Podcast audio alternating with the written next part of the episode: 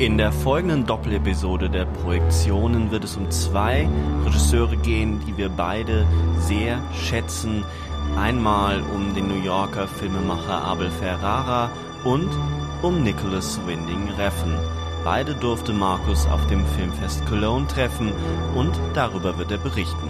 Aber es wird auch um die Einschätzung der sehr kontroversen Werke der beiden Regisseure gehen. Viel Spaß!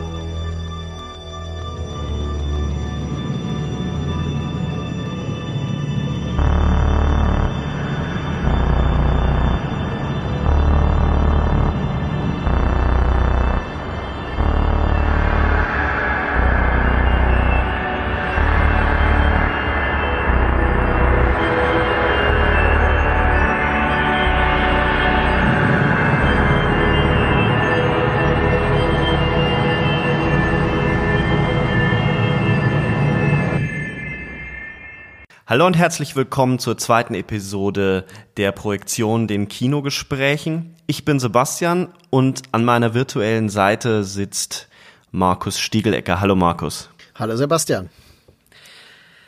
Du warst letzte Woche auf dem Filmfest Cologne und hast einen Preis an Abel Ferrara verliehen und eine Laudatio auf ihn gehalten. Und äh, was mein Fanherz höher schlagen ließ, du hast auch Nicholas Winding Reffen getroffen. Ähm, jetzt erzähl doch einfach mal, wie das so war. Ja, das ist äh, ein für mich selbst überraschendes Ereignis gewesen, weil ich erst eine Woche vorher darüber informiert äh, wurde beziehungsweise gefragt wurde. Denn ursprünglich war es wohl so geplant, dass äh, Willem Dafoe die Laudatio für Ferrara sprechen sollte, denn er sollte für seinen Film Tommaso ausgezeichnet werden, in dem Willem Dafoe die Hauptrolle spielt. Ähm, Wilhelm davor hat dann abgesagt und ähm, ich habe äh, entsprechend äh, diese Anfrage bekommen, weil ich der Co-Herausgeber und Co-Autor eines Buches bin. Die bizarre Schönheit der Verdammten, äh, die Filme von Abel Ferrara, das im Schüren Verlag äh, in Zusammenarbeit damals mit meinem Freund und Kollegen Bernd Kiefer ähm, herausgebracht wurde. Das war allerdings 2000, also wir haben das Buch 99 gemacht, 2000 ist es erschienen. Eins meiner ersten Bücher überhaupt, ähm, die ich veröffentlicht habe. Und äh, das Buch hat dann natürlich auch nur die Filme bis zum Jahr 99 abgedeckt. Und äh, wir können gleich drüber sprechen. Ferrara hat ja sich sehr stark verändert nach dem Jahr 2001, als er dann äh, vornehmlich in Europa und speziell in Italien dann seine Filme gedreht hat. Er wohnt mittlerweile ja auch in Rom schon längere Zeit. Wie übrigens Willem Dafoe auch. Ähm, das ähm, habe ich also, wie gesagt, eine Woche vorher erfahren und äh, mir war klar, ich muss das machen, weil äh, es war so wie so eine offene Rechnung. Also Ferrara wirklich mal zu treffen, nachdem man sich so lange mit ihm beschäftigt hat, war schon so ein kleiner Traum, der äh, dann wahr wurde. Und was für mich auch natürlich noch reizvoller war, ist, dass mit Refen ein Regisseur dann dort war, der mich persönlich momentan mehr beschäftigt noch. Also Ferrara ist jemand, den ich immer noch wahrnehme. Refen ist jemand, der mich tatsächlich äh, ja herausfordert und beschäftigt. Ähm, ja, ich bin äh, unter relativ stressigen Umständen dann nach Köln gekommen und hatte das Glück, dass ich die beiden äh, Werkstattgespräche noch mitbekommen habe. Im Wallraf Richards Museum waren ähm, sowohl Ferrara gerade zugange, äh, als ich kam, ähm, der ähm, ja, wurde interviewt eigentlich, aber ähm, er hat das Ganze selbst in die Hand genommen. Der Interviewer tat, tat mir extrem leid, ähm, weil äh, er sehr stark übergangen wurde. Ferrara hat so auf die für ihn typische Weise da so das übernommen und die Dinge so gemacht, wie sie ihn interessieren und nicht wie äh, man es gerne von ihm hätte. Und äh, da muss ich sagen, dass ähm, ja, das hat mir auch fast ein bisschen äh, leid getan. Ferrara ist jemand, der so diese unangenehme Rockstar-Attitüde vielleicht der 80er Jahre hat. Also wenn man sich vorstellen würde, man hätte Axel Rose eingeladen, so heute. ja, also äh, er ist so jemand, der wirklich äh, macht, was er will und der totale Albtraum der Gästebetreuung dadurch wird. ich habe dadurch schon ein bisschen Befürchtungen bekommen, muss ich zugeben. Weil, ich meine, er kannte mich nicht, er wusste nur, er bekommt diesen Preis. Das zweite ist, dass dort dieses Werkstattgespräch mit Refen war, der äh, absolut gestylt, wirklich äh, top in Schuss äh, mit ähm, Künstler Seidenschal in äh, perfekter Pose dort äh, präzise Antworten gegeben hat. Ähm, er war amüsant, aber wie man es ja auch erwartet, natürlich hatte er diese Überheblichkeit, äh, natürlich hat er aber auch eine realistische Selbsteinschätzung seiner eigenen Arbeit, die bis in äh, Selbstkritik sogar ging. Also das, glaube ich, haben einige nicht erwartet von ihm. Von daher war das durchaus das erfreulichere Werkstattgespräch. Bei der Gala ist es dann so abgelaufen, wie man sich das vorstellen kann. Es ist so, dass äh, ja, ich saß am Tisch mit äh, Familie Ferrara, denn seine Frau und seine vierjährige Tochter waren dabei.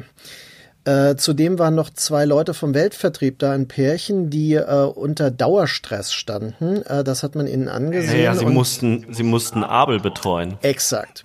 Und das hätte mir wirklich einiges schon sagen müssen. Ähm, es kam dann Folgendes raus, was sehr bizarr war ich wusste selbst erst nicht, welchen Award ich eigentlich verleihe. Äh, ich habe dann ähm, das Festival angeschrieben, ja, was soll ich jetzt eigentlich loben? Sein Gesamtwerk, seinen Film, seinen neuen, ihn. Und ähm, dann wurde gesagt, ja, das ist der äh, Hollywood Reporter Award, der für seinen neuen Film verliehen wird. Aber ich soll bitte auch ihn selbst würdigen und bitte auch nur in viereinhalb Minuten. Und ähm, ja. ja. das ist eine klare Ansage gewesen. Viereinhalb Minuten Laudatio auf Englisch für Lebenswerk und neuen Film. Ich habe den neuen Film auch gesehen und der ist auch sehr gut. Wir können auch darüber noch äh, sprechen. Und ähm, ja, dann kam raus, dass Ferrara dachte, ich bin vom Hollywood Reporter. Ja, was so ein bisschen Worst Case war, weil der Hollywood Reporter äh, nun eine Zeitschrift ist, die ja sehr branchenbezogen ist und äh, seine früheren Filme oft sehr negativ äh, besprochen hat. Also er hat dann auch in seiner Dankesrede nochmal gesagt, er wäre total irritiert, dass er diesen Award bekommt, weil der Hollywood Reporter immer nochmal äh, zusätzlich reingetreten hätte bei ihm. Und so ähnlich war auch die Stimmung, mit der er das dann äh, übernommen hat. Ähm, er hat äh, ja aber den Preis natürlich angenommen. Äh, seine Frau, die ja erheblich jünger ist als er, spielt ja auch zugleich die Ehefrau von Willem Dafoe in dem neuen Film und seine vierjährige Und Willem Tochter. Dafoe ist eine Art Wiedergänger von Ferrara. Exakt. Zumindest. Also ich werde gleich über den Film gerne noch äh, was erzählen können. Äh, der Film ist absolut autoreflexiv und äh, Willem Dafoe ist der Stand-in. Ja, das muss man schon sagen. Ähm, ich würde sonst nicht so weit gehen, weil ich meine, man kennt die Leute ja nicht privat, von daher ist es schwer, sowas zu behaupten. Aber es ist schon sehr offensichtlich, äh, wenn man einen Film äh, dreht über einen alternden Filmemacher, der mit einer erheblich jüngeren Frau verheiratet ist, der, der eifersüchtig zum Teil auf sie ist, der ähm, quasi Probleme hat mit dem Kind und der Frau und dem eigenen Leben in einer fremden Stadt als Amerikaner in Italien und so weiter. Also äh, Sprachprobleme spielen eine Rolle.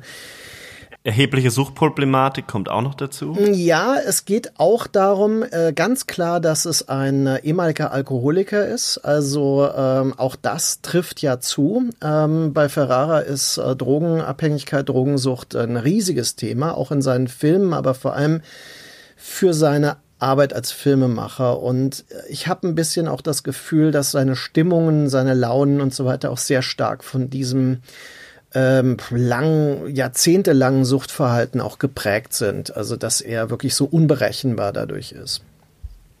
Ich hätte auch bei ihm immer den Eindruck, dass er dieses ganze Festivalgetue halt überhaupt nicht ab kann. Das passt insofern wahrscheinlich zu diesem Bild des Rockstars, was du ähm, skizziert hast oder aufgerufen hast weil dieser Mann, wenn man sich Interviews von früher anguckt, äh, ich meine, wo er wirklich auf Heroin ähm, Interviews gegeben hat, wo er sich danach nicht mehr erinnern kann, findet man übrigens auf YouTube ähm, bei Conan.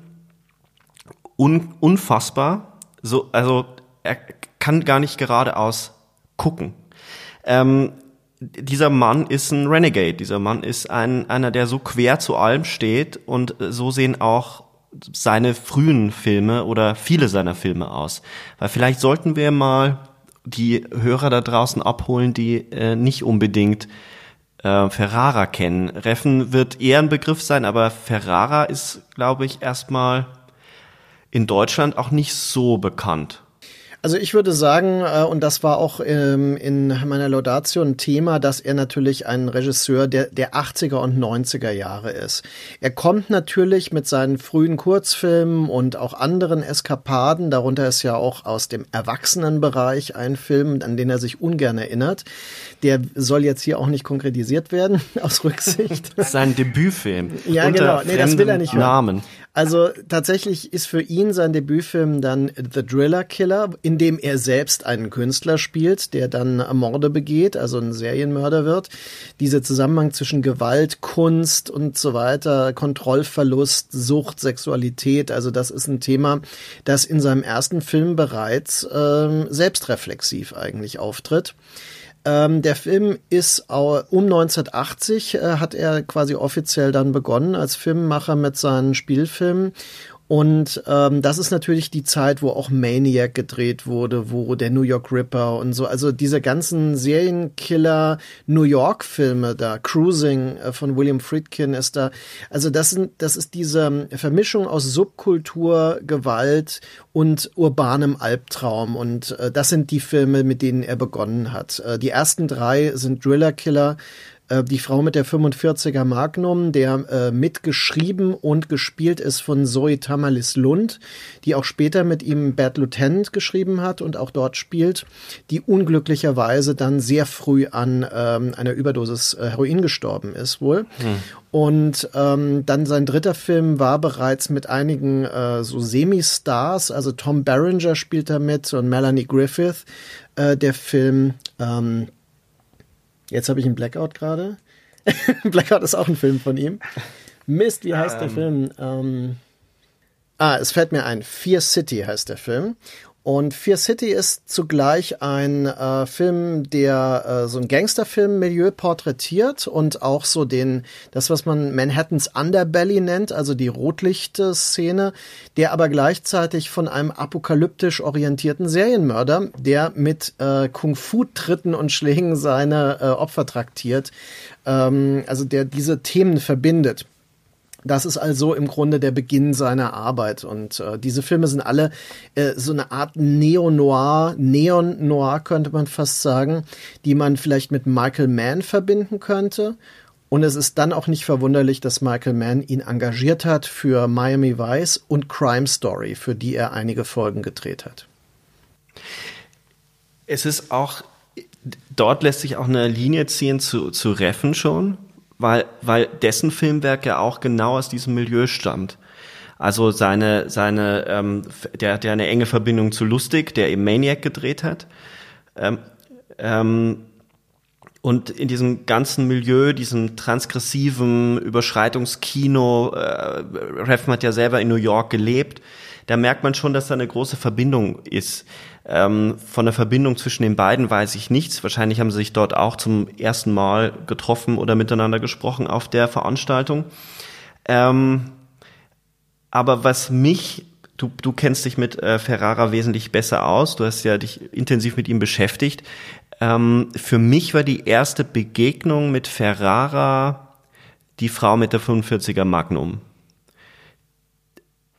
Und zwar, weil ich mich beschäftigt habe mit äh, äh, feministischen Filmen und auf der Suche war nach Filmen, die diesen ganzen Topos des Rape and Revenge Films umdrehen oder auf eine andere Art und Weise angehen. Und dafür ist der Film ja sehr berüchtigt. Ähm, was war dein, was war eigentlich dein erster erster Film, den du gesehen hast? Das ist ja, also du, du hast ja die Filme live mit bekommen, als sie erschienen sind? Was war dein erster Ferrara-Film? Das ist eine interessante Frage, weil ich vermute, es wird eher so ein Film wie Fear City gewesen sein, denn sowohl Driller Killer als auch Miss 45 waren, also die Frau mit der 45er Magnum, waren sehr schwer zu bekommen. Das äh, waren ja ähm, im Grunde, Driller Killer ist ein Film, der in Deutschland erst überhaupt in den 2000er Jahren dann vermarktet wurde und man musste die sich gezielt besorgen. Aber ich erinnere mich daran, dass so mein Initiationserlebnis war tatsächlich King of New York.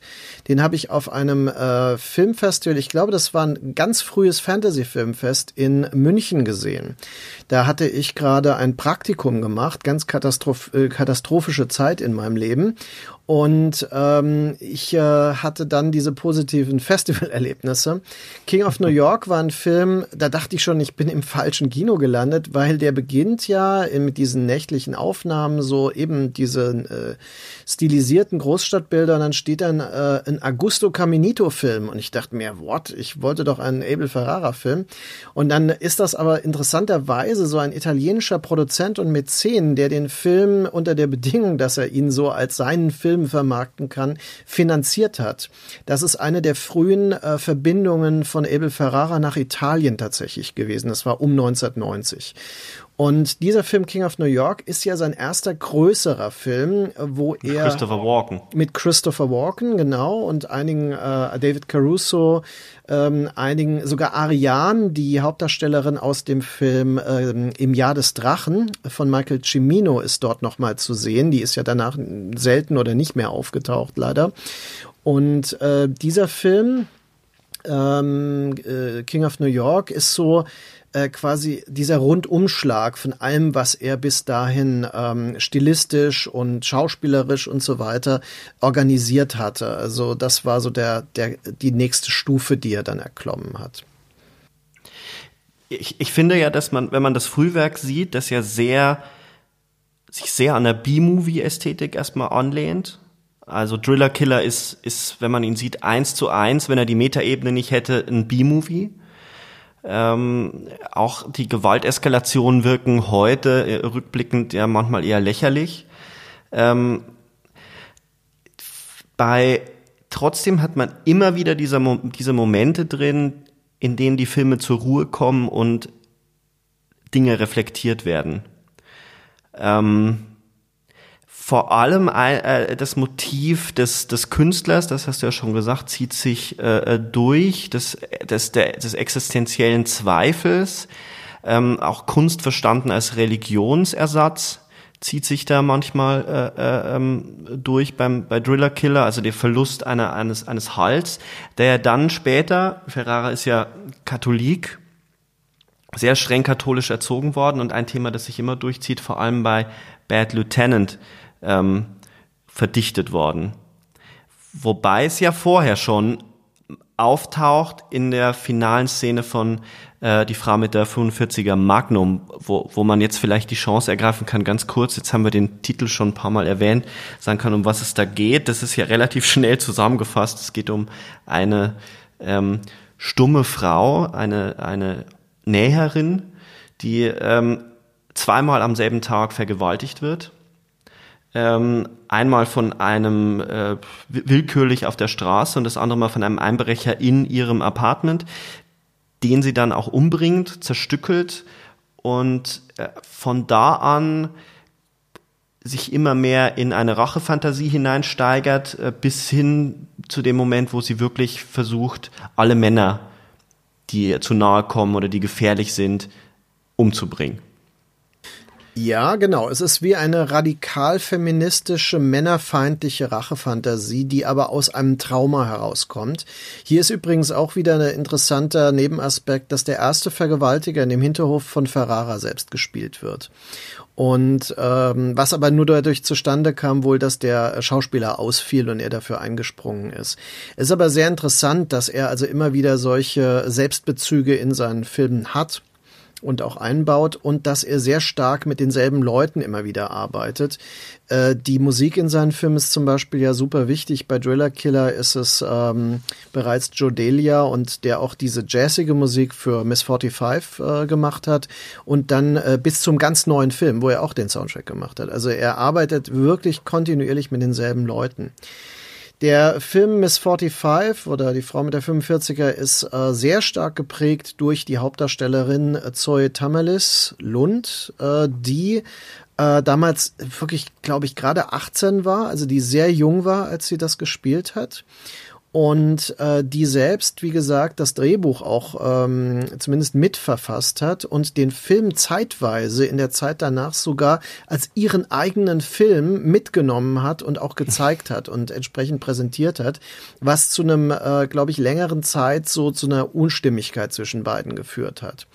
Nichtsdestotrotz ist sie ja später zurückgekehrt und hat dann mit dem Drehbuch zu Bad Lieutenant dann nochmal richtig ähm, Einfluss auf sein Werk äh, genommen, denn Bad Lieutenant ist wiederum eine weitere Stufe 92 gewesen in der weltweiten Wahrnehmung und äh, dem, dem äh, Werk als einem ernstzunehmenden ähm, Regiewerk eines Auteurs. Ne? In der Untersuchung, die wir bei dem Buch äh, von allen Filmen vorgenommen haben, ist es aber so, dass man schon sagen kann, auch in den Genrefilmen, in den B-Movies, äh, China Girl ist ja ein weiterer Film aus den 80ern, 87 glaube ich, so ein Gangfilm, der die Geschichte von Romeo und Julia zwischen Italienern und ähm, Chinesen in New York entwickelt. Äh, ist eigentlich ein, äh, ein sehr poppiger Film, also in dem auch wirklich so äh, ja Popmusik, Salsa-Musik war das damals sogar eine Rolle spielt. Ähm, also all diese Dinge, er hat ja Cat Chaser mit Peter Weller ähm, noch gemacht. Das sind alles ähm, Bemühungen, äh, quasi persönliche Motive und Interessen mit Genremodellen zu koppeln.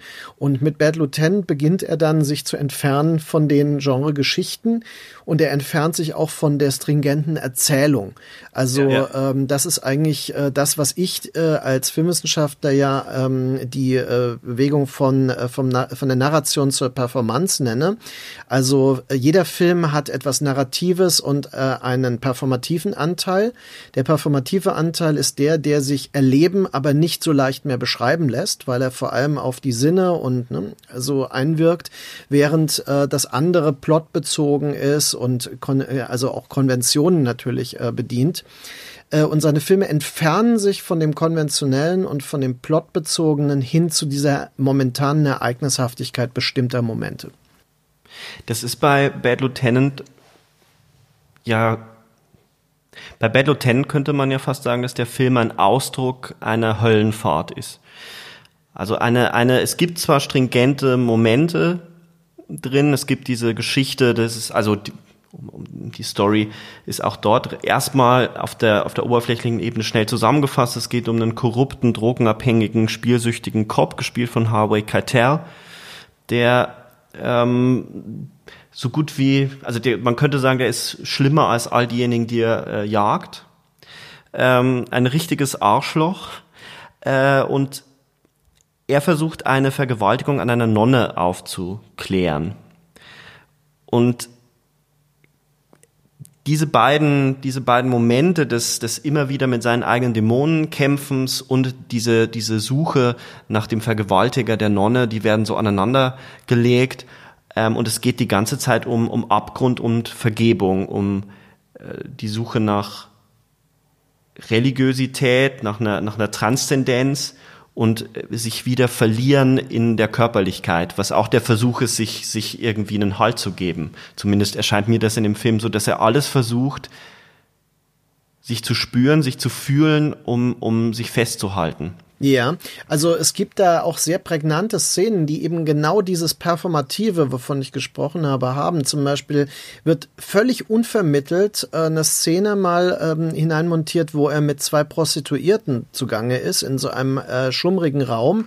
Eine Szene übrigens, wo Harvey Keitel auch komplett nackt zu sehen ist und völlig, also sich völlig äh, ähm, auch seelisch entblößt vor der Kamera.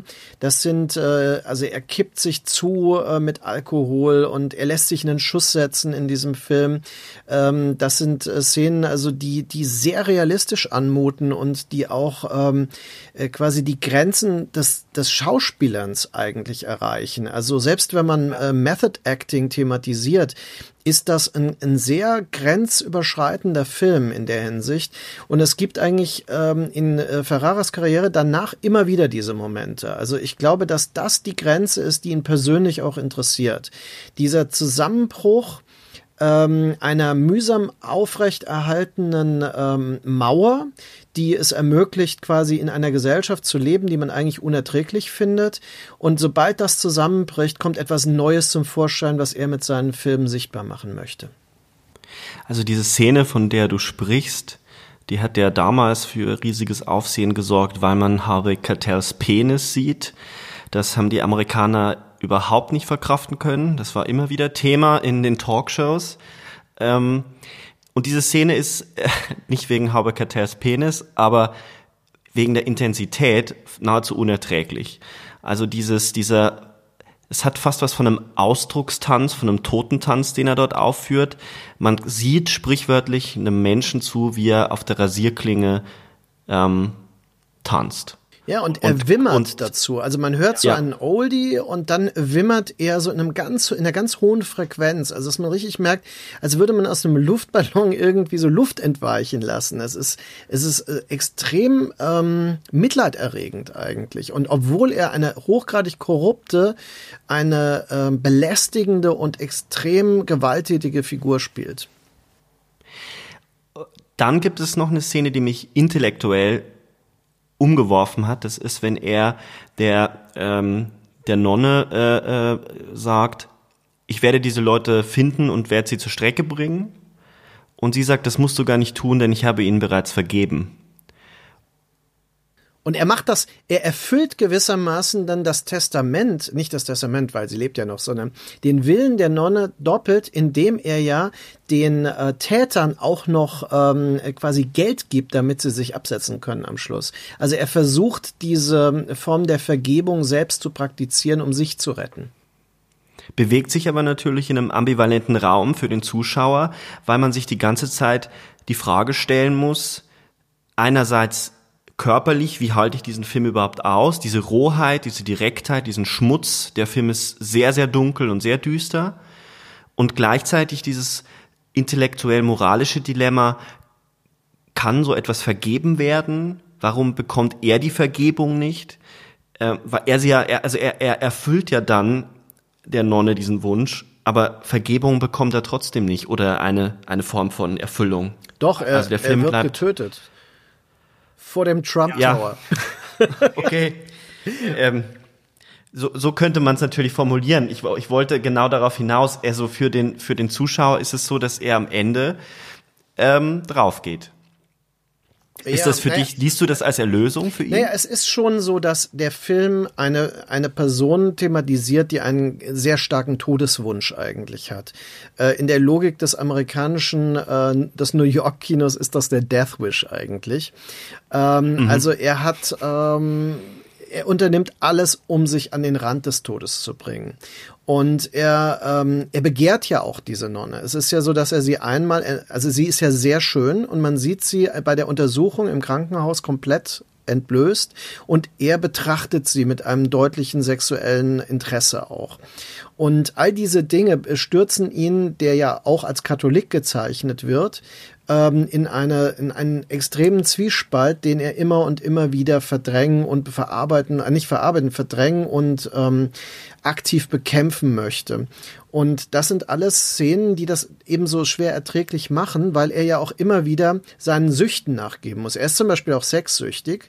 Ähm, ja. Die Szene mit den beiden minderjährigen Mädchen, die er im Auto auffällt und dann äh, quasi mit dem Druck, dass er sie melden wird, dass sie halt quasi das Auto von ihren Eltern oder von den Eltern mitgenommen haben, ähm, dann zu so äh, quasi sexuellen Handlungen äh, zwingt. Das ist ja eine viel diskutierte Szene äh, früher gewesen. Ich weiß noch, dass man wirklich sich rechtfertigen musste, warum man den Film überhaupt gut findet, obwohl er diese hochgradig misogyne Szene enthält die aber natürlich sehr viel über eine misogyne Figur aussagt. Ja, also es ist wieder ein klassischer Fall, wo der Film selbst, äh, sobald er gelingt, angegriffen wird für das, was er eigentlich vermittelt behalten wir das mal, das würde ich gern auch nochmal besprechen, weil das bei, bei beiden Filmemachern, wir werden ja noch dann über Reffen sprechen, äh, immer wieder der Fall ist, Gewaltverherrlichung und wie, wie geht man, wie geht man mit solchen Momenten um, weil das, glaube ich, gerade in der derzeitigen Situation der Gesellschaft und so wie Film rezipiert wird, immer wieder ein Kritikthema, das sieht man ja aktuell bei Joker. Aber spring, bleiben wir mal bei der Nonne, weil dieses Motiv, da können wir eine Rolle rückwärts machen und äh, zur Frau mit der 45er Magnum äh, springen, weil das endet ja mit einem Finale, das ich ähm, grandios finde. Ähm, diese nochmal kurz, um es aufzurufen, es ist dieser Film, äh, der Rape and Revenge Film, ähm, wo die stumme, und das ist ganz wichtig, diese stumme Frau ja sich gegen die Männer wendet. Und am Ende ist sie eingeladen auf eine Kostümparty und sie kleidet sich, nachdem sie sowieso schon im Film eine zu einer femme fatale wird und ihre ihre Schönheit ist eine unglaublich schöne Frau. Ähm, einsetzt als Waffe, um die Männer zu verführen und sie dann zu töten. Und am Ende zieht sie sich als eine Nonne an, aber derart übersexualisiert mit rotem Lippenstift und äh, äh, einem Strapsen und der Pistole am Oberschenkel.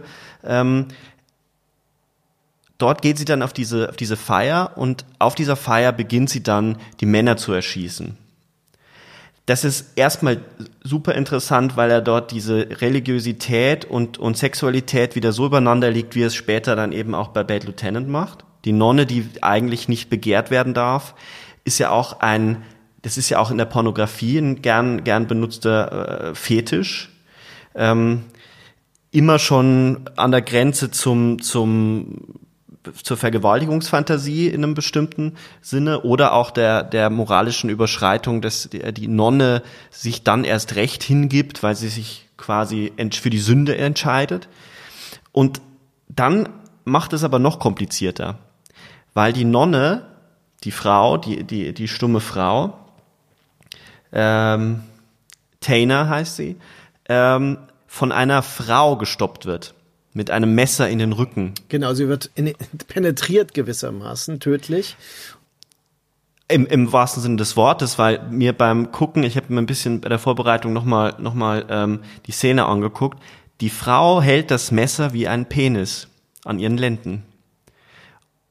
Und gleichzeitig zielt sie auf einen Mann in einem Brautkleid, der eine Frauenperücke anzieht und so verwischt er in dieser Szene komplett die Geschlechtergrenzen die Frau hält, also das Phallische ist bei der Frau, das Weibliche ist bei dem Mann. Man hat plötzlich so, so äh, Transgender-Momente äh, äh mit drin. Und als sie erstochen wird, spricht die stumme Frau plötzlich und flüstert Sister. Also das ist eine Szene, die ich so hochgradig komplex und schwierig zu, zu begreifen finde, weil sie so viele Ambivalenzen enthält, ähm, dass mir schwindelig wird. Das ist äh, eine radikal feministische Rachefantasie aus postfeministischer Reflexion gesehen. okay. Also, um es zu übersetzen, ich versuche es mal. Ähm, er, er, es ist die, das Ausleben der, der, der Rachefantasie, dass das Männliche das Böse ist. Ja, toxische Männlichkeit wäre der Begriff denn. Genau. Es wendet sich einerseits gegen die toxische Männlichkeit, ähm, nimmt aber die eigene Kritik an diesem Modell schon mit auf, indem die Frauen genau diese Gewaltwerdung unterbinden und das, das Männliche eben nicht nur im Mann zu finden ist, sondern auch in der Frau. Dass es quasi diese beiden Attribute gibt, ähm, die sich in den Körpern vereinen. So zumindest könnte man die Szene am Ende deuten. Was zu der, für diese Zeit und für so einen Film, der gerne als, als Video-Nasty gesehen wird, phänomenal ist. Absolut. Das war für, also das ist für mich dann insofern erstaunlich, dass dieser Film heute immer noch so schwer in Deutschland zu bekommen ist, weil er, was die Möglichkeit von Genre-Kino betrifft, komplexe Gedanken auf auf Bilder herunterzubrechen, die dann lesbar werden, eigentlich äh, exemplarisch vorführt. Ja, also ähm, bei dem Film muss man ja bedenken, dass er immer noch indiziert ist in Deutschland. Oh. Ach, das habe ich, das habe ich ganz vergessen. Deswegen ist, ist er auch, ist er immer noch indiziert. Ja, ja.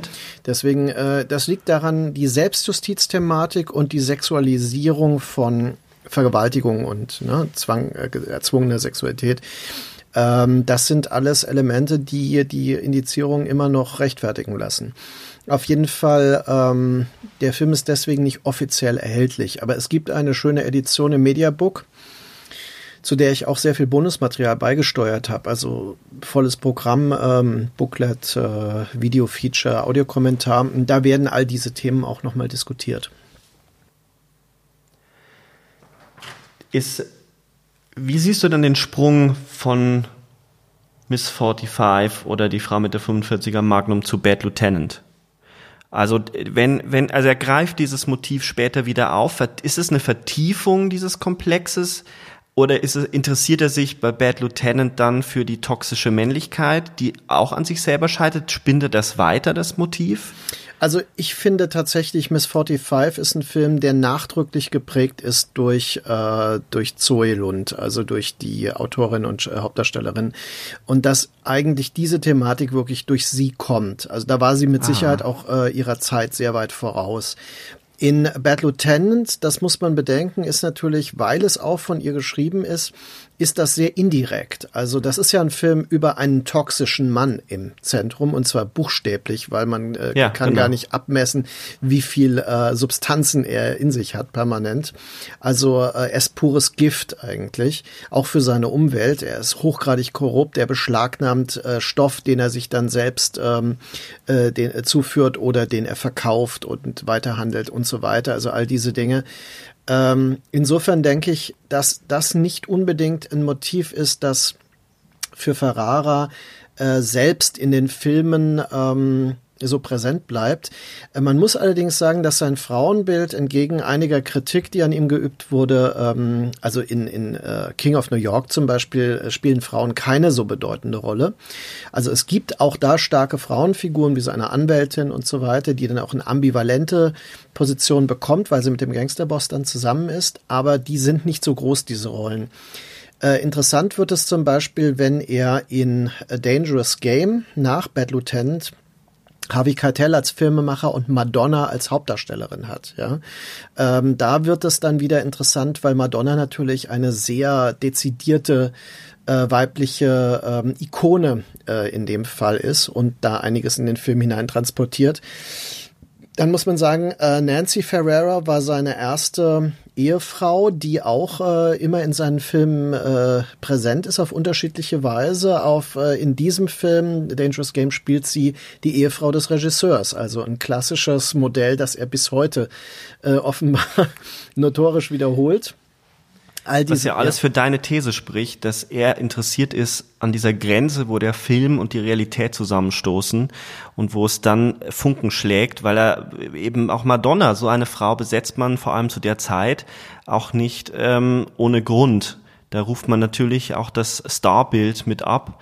Ähm, und später äh, führt er das ja fort, äh, indem er auch zum Beispiel deutsche Models, Star Models äh, besetzt äh, genau, ähm, Claudia Schiffer spielt mit in äh, The Blackout. Äh, das ist ein Film, den ich damals sehr mochte, der auch sehr stark negative Kritiken bekommen hat, wie viele seiner Filme äh, zunächst mal angegriffen wurden, äh, bis sie sich dann nach und nach erst etablieren konnten.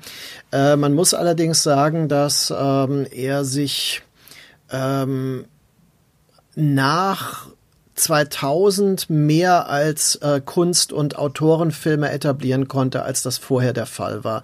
Äh, um mal zu dem von dir äh, sehr geschätzten Film The Addiction zu kommen, das ist ja ein Film, der durch seine große Kunstfertigkeit, er ist in Schwarz-Weiß gedreht, er ist äh, wie ein Film Noir, äh, Horrorfilm gedreht, gleichzeitig ist er ein philosophisches Traktat, also ist eigentlich ein Vampirfilm, aber die Vampire selbst, auch äh, Christopher Walken spielt hier wieder mit, philosophieren über ihre ja. äh, nihilistische Existenz und ähm, äh, dann gibt es Bezüge zur äh, Vietnam, zum Vietnamkrieg, zum Holocaust, zur menschlichen Boshaftigkeit. Äh, äh, all diese Elemente sind etwas, was er erst da beginnt, Ende der 90er Jahre, umso theoretischer einzusetzen in diesen Film.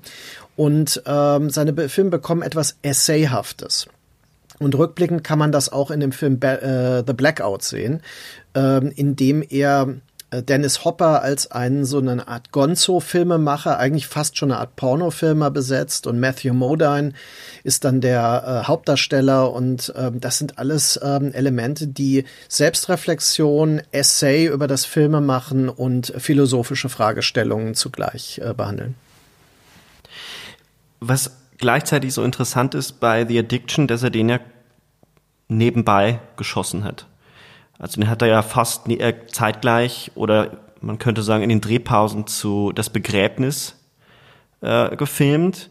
Deswegen hat er auch Christopher Walken, der eben eine der Hauptrollen in äh, Das Begräbnis spielt, einen Mafia-Film, der sich um, um drei Brüder dreht, die jeweils in Rückblenden, des, also der Film erzählt die in Rückblenden das Leben dieser drei Brüder, von denen einer gestorben ist und der spielt hauptsächlich am Begräbnis. Auch ein sehr, sehr spannender und interessanter Angang. Aber zeitgleich dreht er mit einfachsten Mitteln The Addiction, holt Christopher Walken mit rein und Lily Taylor, eine Schauspielerin, die, die, ähm, die ich immer lange Zeit unterschätzt habe äh, und da erst gesehen habe, was für eine großartige Schauspielerin ist und was sie für eine Fragilität mitbringt, die sofort umkippt in so eine, in so eine kühle und nihilistische Boshaftigkeit die aber immer so was Intellektuelles noch hat, bei dem Film also perfekt besetzt, weil es ja, weil sie ja in dem Film auch eine Philosophiestudentin spielt, die sich ja mit diesen ganzen Themen der Schuld, der Shoah, des Vietnamkrieges auseinandersetzt, dann von einer Vampirin gebissen wird. Mhm. Das ist Anna, ähm, Annabella Sciorra, das ist äh, eine Schauspielerin, die ebenfalls relativ häufig bei Ferrara dann auftritt. Der hat so seine Crew. Mhm. Sein Ensemble, ja. Ähm, und erst in dem Moment, wo sie Vampirin wird, schüttelt sie eigentlich all diese intellektuellen Fragen ab und wird immer nihilistischer und, und körperlicher. Mhm. Genau. Das ist ein, eigentlich ein klassisches äh, Motiv, das in diesen äh, The Addiction heißt ja die Abhängigkeit, was in den suchtbasierten Horrorfilmen, also wo es um Vampire, Werwölfe und solche Themen geht und Infektionen auch, ähm, all diese äh, Filme haben dieses Motiv, dass es zwar bei all dem Negativen äh, des Fluchs, der dabei übergeben wird, auch immer so eine Art Vitalisierung, eine ähm, steigende Bedeutung von Sexualität und Körperlichkeit eine Rolle spielt.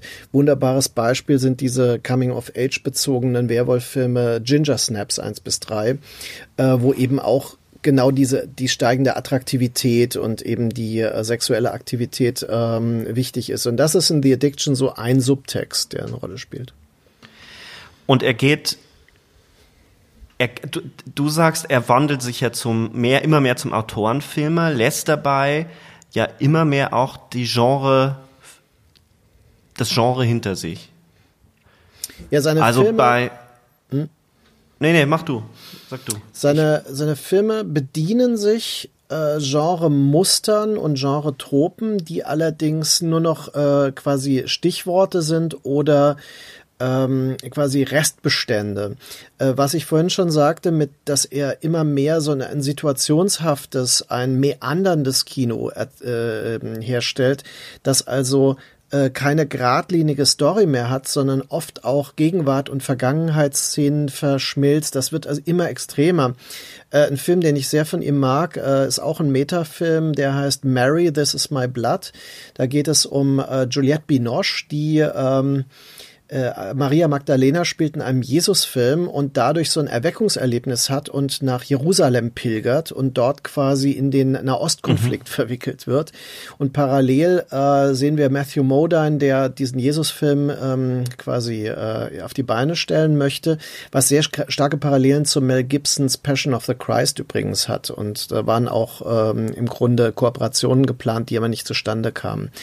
Und das Interessante ist, dass er äh, da bereits, das ist ein Film, da kann man die keine Story mehr nacherzählen. Das geht nur noch von Situation zu Situation, von Schauplatz zu Schauplatz und ähm, äh, wie ein Puzzle, das man im Nachhinein zusammensetzt. Oder äh, Neuros Hotel mit Asia Argento, Willem Dafoe und Christopher Walken. Das ist die Verfilmung einer sehr kurzen Kurzgeschichte von, ich habe sie gerade noch mal gelesen, von William Gibson William Gibson, der große Cyberpunk-Erfinder und äh, Science-Fiction-Autor mit fast prophetischen Qualitäten, was eben das äh, World Wide Web und diese Entwicklung äh, betrifft.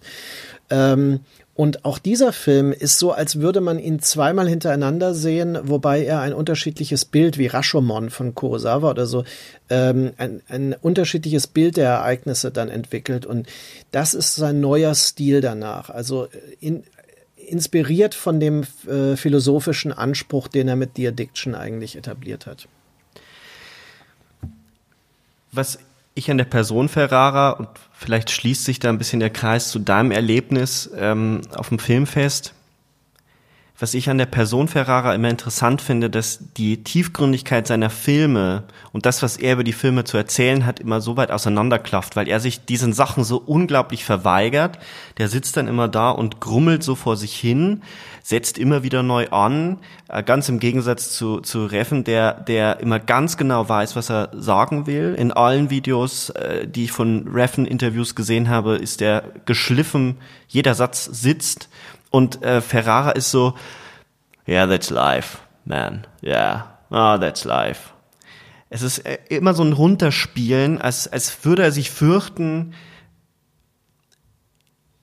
die Filme zu erklären oder zu offenbaren, dass er eigentlich, dass er gar nicht so ein Rockstar ist, sondern ein unglaublich melancholischer, sensibler Typ, der, der sich die ganze Zeit eins zu eins fast in seine Filme hineinlegt. Weil ich, ich habe so das Gefühl, dass wirklich seine Filme nicht, er ist nicht immer vollkommen drin, aber es sind alles innere Dämonen. Und da gibt es ja nicht so viele Filmemacher, die sich so massiv in die Filme hineinlegen wie er.